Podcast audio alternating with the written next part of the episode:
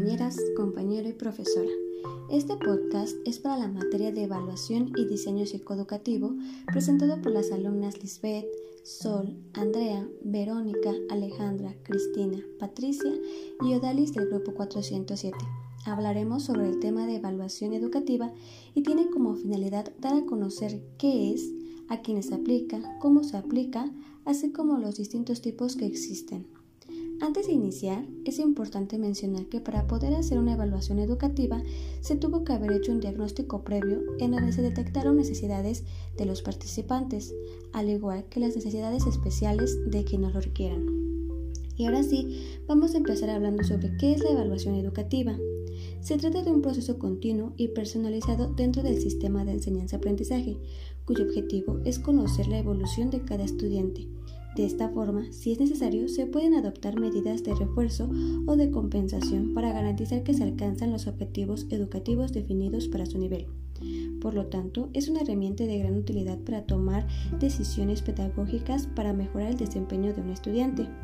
Otra definición que tenemos es que es un método sistemático de obtención de información que, que, se usa para formular deducciones sobre las características de personas, objetos o programas. Y ahora sí, me gustaría escuchar a, nuestra compañera Lisbeth.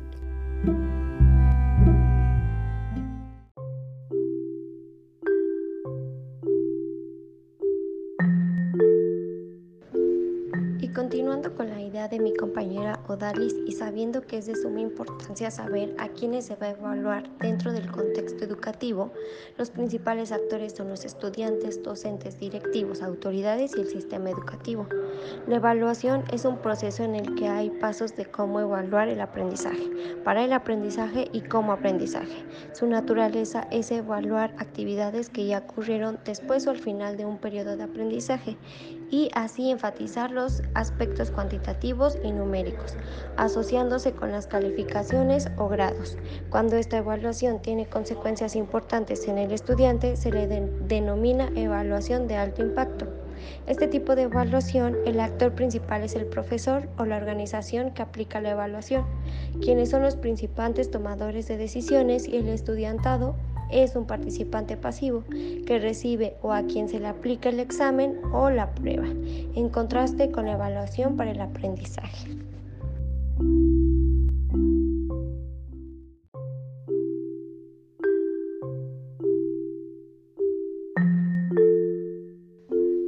Continuar con el tema es importante que al momento de querer aplicar una evaluación educativa se debe de tener conocimiento de para qué se quiere evaluar, lo que nos lleva a un segundo paso del proceso donde la principal meta de evaluación debe ser mejorar el aprendizaje, no solo medirlo, por lo que cuando hablamos de evaluación para el aprendizaje nos referimos a la evaluación tradicionalmente llamada formativa, ligada a la retroalimentación.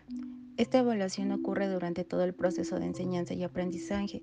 Es más longitudinal y representa un diálogo que ocurre entre los docentes y estudiantes a lo largo de las múltiples interacciones.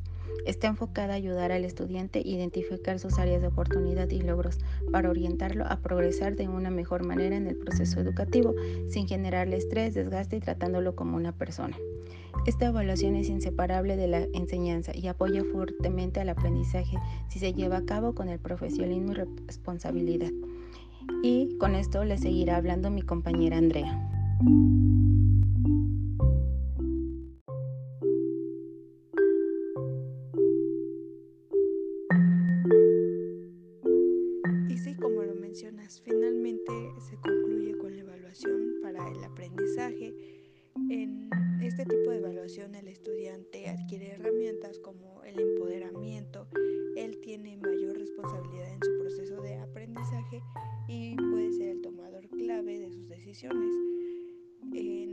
Adquirir habilidades para el uso de los conceptos básicos de evaluación en su desarrollo personal. Estas se pueden clasificar en los diferentes tipos de evaluación que son la diagnóstica, sumativa y formativa.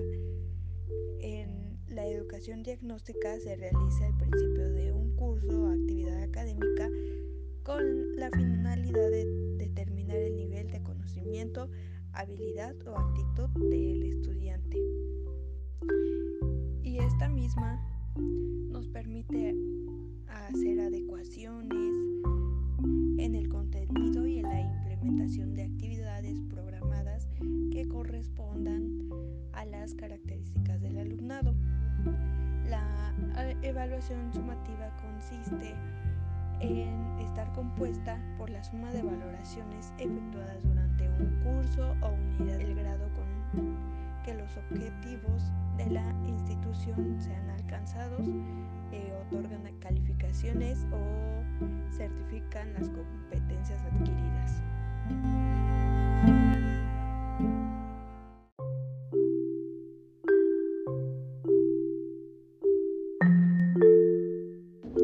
Y bueno, la última clasificación, ya mencionada por mi compañera Andrea, es la evaluación formativa. Esta evaluación es la que se utiliza para monitorizar el progreso del aprendizaje, con la finalidad de proporcionar retroalimentación al estudiante sobre sus logros, deficiencias y oportunidades de mejora. Esta evaluación ocurre a lo largo de todo el proceso educativo del estudiantado, puede ser formal o informal. Esta evaluación formativa tiene un poderoso componente educativo, ya que permite identificar aquellas actividades que se llevan a cabo correctamente para continuar realizándolas de dicha manera, y aquellas que poseen alguna deficiencia, poder detectarlas a tiempo y corregirlas. Y bueno, cuando hablamos de evaluación, lo primero que se nos viene a la cabeza son los exámenes de preguntas abiertas, que probablemente a todos nos aterrorizan, pero debemos entender que no son el único instrumento de evaluación. Estos instrumentos son técnicas de medición y recolección de datos que tienen distintos formatos. La gran variedad que existe tienen ventajas y limitaciones para documentar el aprendizaje de los acontecimientos, habilidades y destrezas de los estudiantes. Estos instrumentos pueden clasificarse en categorías que ya mencionará mi compañera Ale a continuación.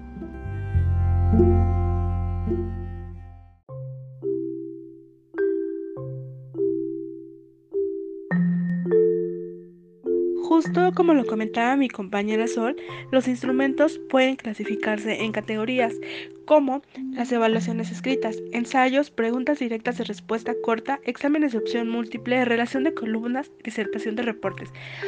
O también las evaluaciones prácticas, exámenes orales, exámenes práctico con casos, exámenes clínico y objetivo estructurado, ECOE el cual tiene como objetivo evaluar el desempeño de los estudiantes ante situaciones clínicas simuladas y donde pone de manifiesto su razonamiento clínico, habilidades y la comunicación entre médico y paciente.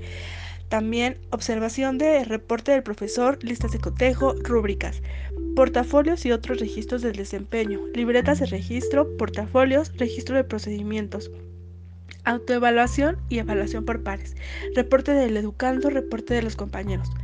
Para terminar este tema, vamos a hablar sobre los criterios, sobre las buenas prácticas en la evaluación, que tiene que ver con la validez, ya que es uno de los conceptos más importantes para que los resultados de los procesos de evaluación tengan sustento sólido y uso apropiado. También la confiabilidad o fiabilidad, que es la capacidad del examen de arrojar un resultado consistente cuando se repite, es decir, la reproducibilidad del examen justicia y equidad, ya que en las últimas décadas las principales organizaciones de evaluación educativa del mundo han enfatizado la necesidad de justicia y equidad en todo el proceso educativo, incluyendo la evaluación del aprendizaje, para ser congruentes con el principio social de la educación.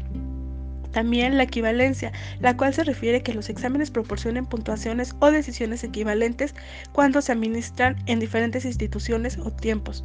Factibilidad y aceptabilidad. Estas propiedades se refieren a que las evaluaciones sean prácticas, realistas y apropiadas a las circunstancias del contexto, incluyendo instalaciones físicas, recursos humanos y financieros.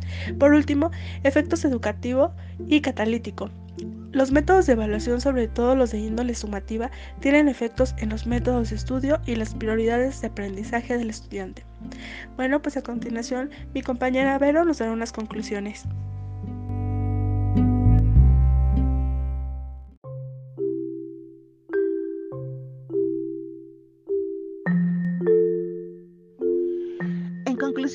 Como se puede visualizar en la lectura de evaluación y aprendizaje en educación universitaria, estrategias e instrumentos, en el capítulo 1 de Melchor Sánchez Mendiola y Adrián Martínez González, asimismo, como en el video del Instituto Nacional para la Evaluación de la Educación realizado por el Canal 22, donde nos indican que la evaluación educativa es un proceso sistemático, integrado en la actividad educativa con el objetivo de conseguir su mejoramiento continuo, teniendo como propósito determinar en qué medidas se están cumpliendo las metas de calidad que se fijan en los estándares asociados al aprendizaje. A través de ello, se consigue la información exacta sobre los resultados alcanzados mediante herramientas y estrategias múltiples acordes con los modelos educativos, los campos de estudio y las disciplinas científicas, de forma congruente con el desarrollo humano y la prosperidad social, intentando favorecer el desempeño integral de la educación durante un periodo determinado, estableciendo comparaciones entre los objetivos planeados al inicio del periodo y los conseguidos por el alumno al final. También forma parte importante entre la educación, ya que constituye un arma eficaz y decisiva para el mejoramiento permanente de sí mismo, de su acción diaria y de los logros que se desean alcanzar en los educandos y en la sociedad, en la que se desenvuelven involucrando al sistema educativo, a las instituciones escolares, a los docentes, al alumnado. De igual manera, se caracteriza por ser continua, sistemática, integral, interracional, objetiva, efectiva y eficiente tiene varias funciones como de diagnóstico, clasificación, control y retroalimentación.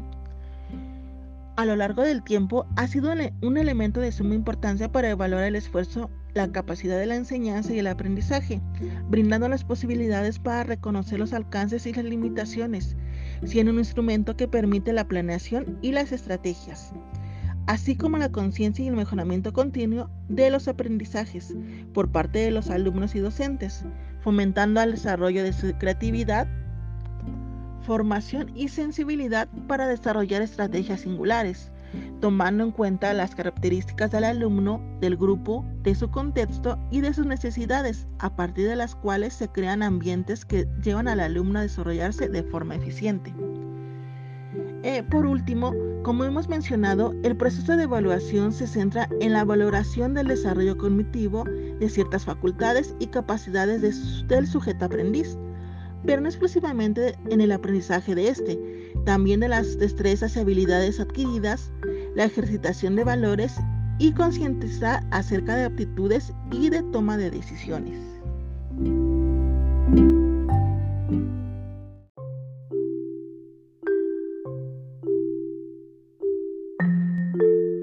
Con esto damos por terminado nuestro tema realizado en este podcast. Espero que les guste.